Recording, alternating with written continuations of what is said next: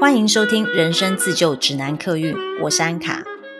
我们从小到大多多少少有几回被人责骂或数落的经验，是吧？无论是被家人啊、老师啊、主管啊，甚至是另一半，总是有一些缺点会无意间被拿出来讲。例如说，小时候，嗯，我妈妈常常就跟我说：“诶，你怎么那么粗心大意呀？”或者是说：“那你一个人在家有什么好怕的？你怎么那么胆小？”如果说我妈妈叫我做什么事情，我不去做，我可能就会被骂说：“你怎么这么懒惰啊？”这些数落字眼里面哦，有没有哪一句话会瞬间惹怒你的？我有哦。从小到大，如果有人对我说：“哎，你很容易三分钟热度。”哎，我会瞬间暴怒。当然，暴怒的原因也是因为他讲这句话讲的也没错，他一语道破了我的缺点。从小到大，我对很多事都很好奇，我是一个好奇宝宝。很多事情呢，我都非常想尝试。又很不幸的，我的领悟力又不算差，所以我很快就能够摸熟一件事情。那当我摸熟了这件事情之后呢，我的热情很容易就不见了。的确是很符合三分钟热度的定义。老实说，我自己都很讨厌我自己三分钟热度。就像连现在我开始做 podcast，我也很担心自己的耐力跟持久度。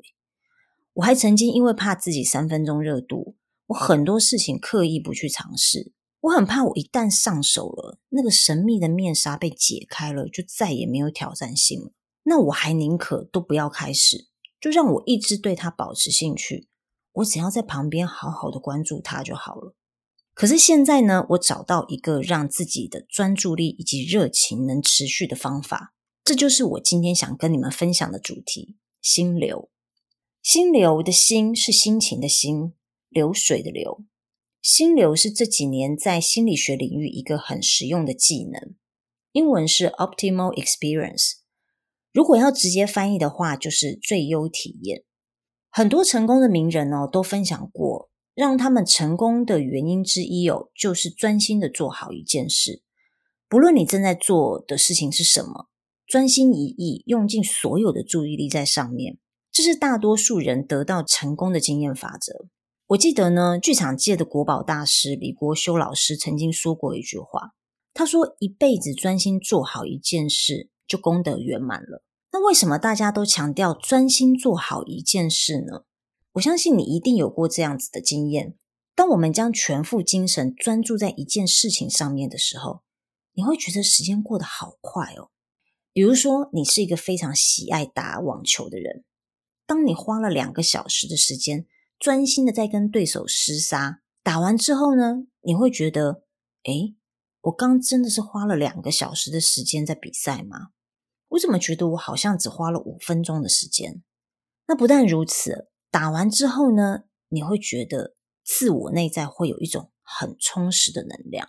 当你专注在一件事情上面的时候，甚至这件事情是具有挑战性的，很常会发生一件事，就是你会忘掉时间，你会忘掉自我，就好像哦，有一个透明的玻璃罩罩在我们的四周，我们看到一切事情的发生，别人也看得到一切事情的发生。可是我们好像在这个世界里面只有我们自己，专心一意的在我们自己的身上。那个时间呢，就好像停滞了一样。实际上，这个时间不管过了多长，对我们来讲，那个时间好像就只有一瞬。所以，这个就是专注的将自己发挥到极致的状态。这个状态就叫做心流。那讲到这里呢，你可能会说：“啊，我个性就是三分钟热度啊，要体验到心流实在太难了吧？”如果你跟我一样有一点小聪明，对新的事物很快就上手的话，那这边我就要跟你分享如何利用心流，让自己持续的在有兴趣的事情上面一直都能保持热度。这样将来你在从事每一件事情的时候呢，你都会觉得很满足，因为自我成长的喜悦会让你大幅提升你的自信心，你就会想要持续的下去完成这件事情。我们先来了解一下心流理论是什么。他是一位匈牙利的心理学学者，叫做米哈里·奇克森特·米海伊。好，这个名字真的超难念的，因为是匈牙利文啊，真的太难了，也好绕舌。总而言之呢，就是这一位米哈里教授他所提出的一个理论。他早在四十年前就观察到说，哦，拥有过多的物质不会增加我们快乐的强度，也不会延长我们感到幸福的时间。于是他就开始研究一些有创造力或者是在某个专长领域里表现卓越的人，例如说艺术家、舞蹈家、运动家、西洋棋骑士啊、攀岩家啊这些。他想知道说是什么驱使他们为了得到自我价值感与生命意义。他们愿意接受挑战，还有是什么动力呢？让他们有异于常人的耐力，能持续锻炼。那这位米哈里教授发现到呢，当一个人遇到挑战他能力的事情哦，能力是指心智啊、体能。当他面对这个挑战的时候，还能够专注的将能力发挥到极致，甚至是忘却时间，也忘却了自我，进入一个自动运转的模式。自动运转是什么？我个人认为呢，呃，我们还是拿打网球的例子来说好了。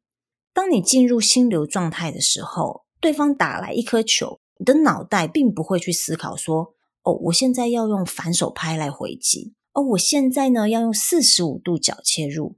反而是你的心智、你的身体自动会将你这个人最好的能力，像是反射动作一样反射出来。这就叫做心流。我分享一个我自己进入心流的经验哦。去年夏天呢，我疯狂的爱上游泳这项运动。我老实说，自从国中毕业之后，我几乎没有再游泳过了，我连泳衣都没有。可是去年夏天实在是真的很热，所以我就突然有一天呢，想说啊，我去游泳池泡泡水好了。没想到那一次去了之后，我就开始爱上游泳。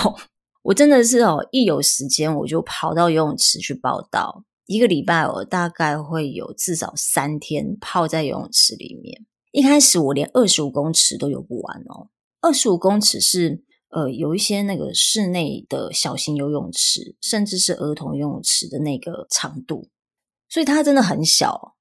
我那时候可能连二十五公尺我都还需要分段哦，所以我永远那个一开始的时候，我是不会去游中间的水道的，我都是游旁边的水道。我想说，我随时不行的时候，我都可以那个扶着墙壁 站起来，然后爬上去。好，但是惊人的是呢，到了夏天快结束的时候哦，我可以一口气游一千公尺才上岸。让我从二十五公尺进步到一千公尺的原因呢，就是心流。我来描述一下我从中体验到的几个心流的时刻。第一个突破点呢，是有一天我不知道我在水里游了多久，突然在某个瞬间，我意识到从下水的那一刻到此时此刻，我没有任何一丝一毫的意识进入到我的脑袋里面，我没有思考，也没有时间感，甚至连空间感都没有，就好像进入了一个冥想的状态。我平常是有在冥想的，所以我很惊讶，就是我在水底里面，而且我是在一个动态的状态之下，我也能够感受到好像是一个冥想的状态。那当我意识到说进入了一个心流的状态之前呢，我自己游了几趟，我也不清楚，我的手脚一点都不酸哦，换气也不卡哦，我只感觉到过去的那一段时间好像很短。可是我是，我又隐隐约约知道说，哎，其实我来来回回我游了很多趟哦，我都没有起来休息。那那一段很短的时间呢，过得好扎实哦，我是好扎实的在放空。如果不是因为意识突然回到当下，我可以就这样一直游下去，我也不会担心我的手酸呐，我也不会就是在在那边害怕说啊，我换气换不过来。那第二个突破点是呢，有去游泳池游过泳的朋友应该知道哦，那个游泳池的中间呢，会有两三个水道是给专业级的游泳者或者是比赛选手游的。那他那边会讲说，就是你不能在岸边停留太久，然后甚至是你在有这个这个水道是你不能够在中间停留的。好，那当我游到大约可以连续在水下游个五五六百公尺的时候。我突然有个想法，我想去挑战看看中间的水道。我也不知道我哪来的勇气啊，可是我就觉得我想试试看。当时水道里呢，连我在内有三个人，那三个人就有压力呀。比如说，你要保持一个前进的速度，如果太慢或突然停下来，你后面的那一个人呢，也会因此慢下来。呃，水道里要超车是蛮危险的。第一个，因为一个水道它不可能太宽，因为中间会有那个隔的那个那个东西嘛，哈。如果说后面的人他要超我的车的话，他速度要比平常还要快之外呢，他的距离要抓好。那包括其实在水里面游泳，那个水拨开的那个动作呢，也会影响到这个水流。如果我的速度太慢了，我后面的人呢，我相信他也会因为我而放慢他的速度。那有在游泳的人应该知道，游泳跟换气有很大的关系。忽快忽慢呢，会影响到换气的频率，很容易呛水的。其实，在同一个水道里游泳的时候，你一定会知道另外两个人的游速大概是多少。大家会自然而然的变成好像一个接力赛大队，努力维持一定的速度，好让自己跟前后的那个游泳的人保持一个距离。那我刚刚有说，我当时去去那个中间挑战的时候，我的程度其实大概只有五六百公尺，中间可能还会起来休息个一两次。所以我刚下水的时候，其实是皮皮剉，很紧张。我为了要配合大家的速度，我增快我的游速。然后我也不可能在水道中间停下来休息嘛。那之前我有时候懒啊、累啊，我可能就会在水道中间停下来休息。那在中间那个快速水道的时候，你是完全不能做这件事的。那在岸边稍微休息的话是可以啦，但是呢，因为你后面的人就会超过你继续游嘛。那当我要再一次加入这个接力大队的时候，我就必须重新调整我的泳速跟频率。这个就是为什么我在短短的一个夏天里面，我从只能游二十五公尺 进步到一千公尺的原因。后来我发现呢，我从游泳训练这件事里经历到心流的体验哦，正好跟米哈里教授呃自己写的一本书就是心流。这本书里面有一个观念，我的心流体验跟这个观念刚好不谋而合。他说哈、哦。经历心流体验后的自我会变得比过去更复杂。那所谓这个复杂是什么呢？呃，复杂是特异化与整合两大心理程序造成的。那经历了这个复杂的过程呢，叫做成长。特异化跟整合呢，我觉得这边我可能用英文来讲一下，我觉得是更符合这个意思啊。特异化的英文是 differentiation。那整合的英文是 integration，differentiation 我自己个人觉得是与众不同的。整合的话，integration 的话就是比较像是我们跟我们之外的人连接。所以如果我们能够成功的将 differentiation、integration 结合在一起的话，根据米哈里教授的这个理论的话，他认为你就成长了。很棒的是呢，体验心流之后，自我特异化的感觉会提高，因为你克服了挑战嘛，你会觉得自己好像变强了。我记得当我第一次呃达到一千公尺的目标，就是不换气哦，non-stop，然后呃也没有起来休息，中间也没有站起来的，很顺畅的游完一千公尺的时候，我觉得自己好强哦，我真的自我感觉非常良好。而且这个自我感觉良好，可以持续好多天。我当时觉得，哇，我虽然人在中年，我还能有这个体力，还蛮不错的。我打从心里佩服我自己的毅力。那我发现呢，我对自己的信任感呢，也跟着增加。所以心流呢，它可以帮助我们自我整合。当你身处一个心流状态的时候，你会有一个非常深层的注意力。